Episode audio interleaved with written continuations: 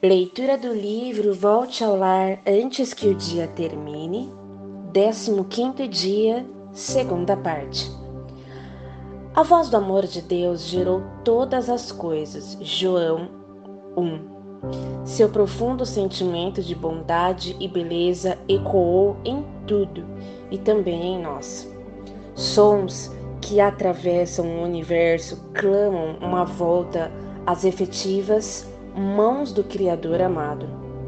Cada átomo criado clama que voltemos a ser sua imagem para, enfim, sentirmos o que ele sente.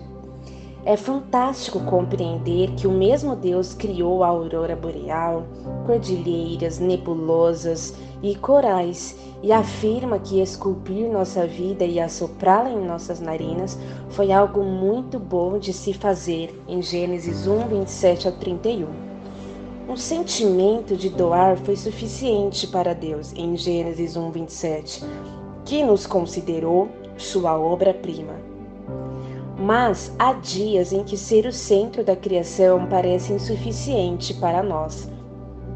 Quando perdemos a noção de equilíbrio, deixamos de discernir se estamos fazendo uma coisa boa ou não. Dirigimos nossas vidas de forma confusa e distante do lar original, cometendo enganos e perdendo respeito pelo semelhante. Dúvidas sobre amizades, empregos e outros assuntos se adessam no túnel de possibilidade que amedrontam. Chegamos a duvidar que a vida criada com tanto primor vale a pena.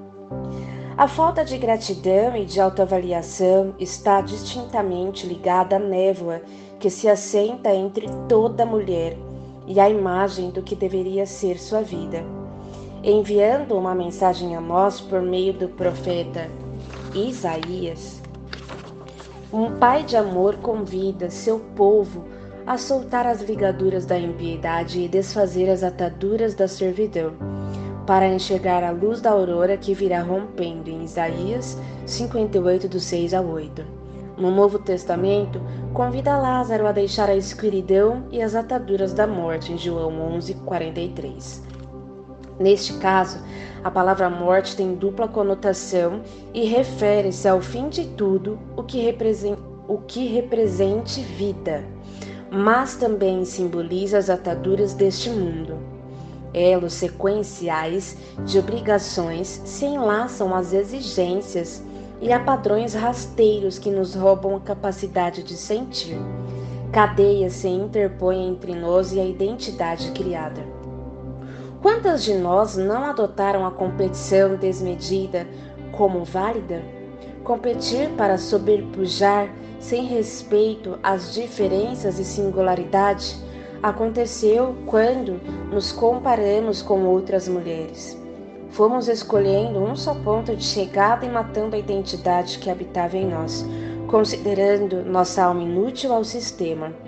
Certas mulheres foram de sensíveis a céticas em alguns anos, deixando de ser meninas gentis para se misturarem a gente bem vestida e apressada, indo do prazer do ato de bondade ao contentamento irônico.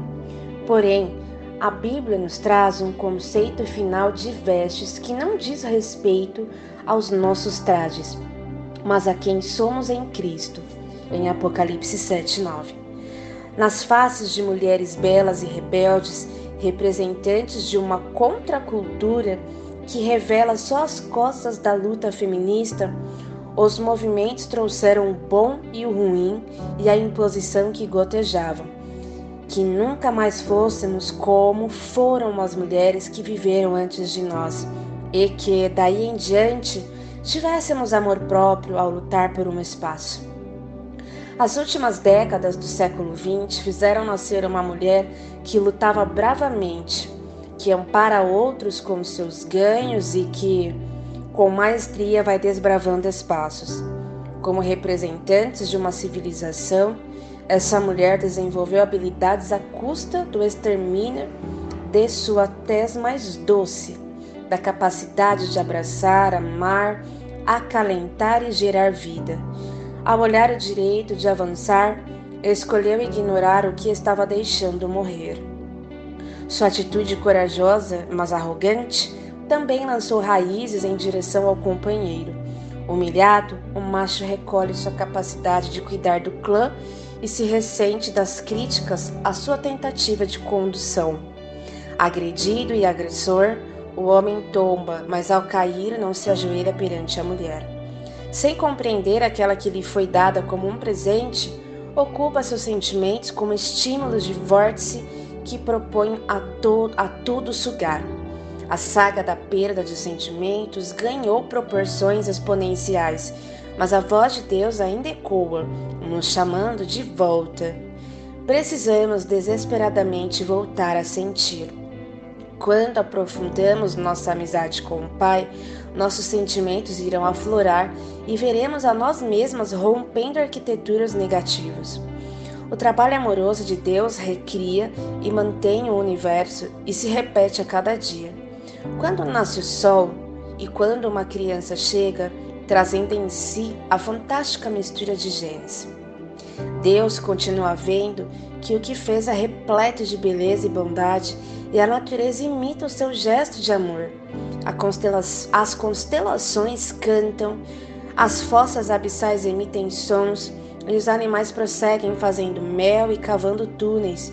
Tudo é adoração e proclamação de plenitude, ligando o termo Gênesis a toda a genética. Assim como toda a criação, somos convidadas a adorar a Deus em uma dança que nos conduzirá à eternidade. Começaremos por sentir perfume de vida durante o banho e o pulsar de um coração grato pelo dia. Sentiremos o cheiro da vida também quando abraçarmos quem amamos. Sentiremos a dor de uma amiga que perdeu quem tanto ama.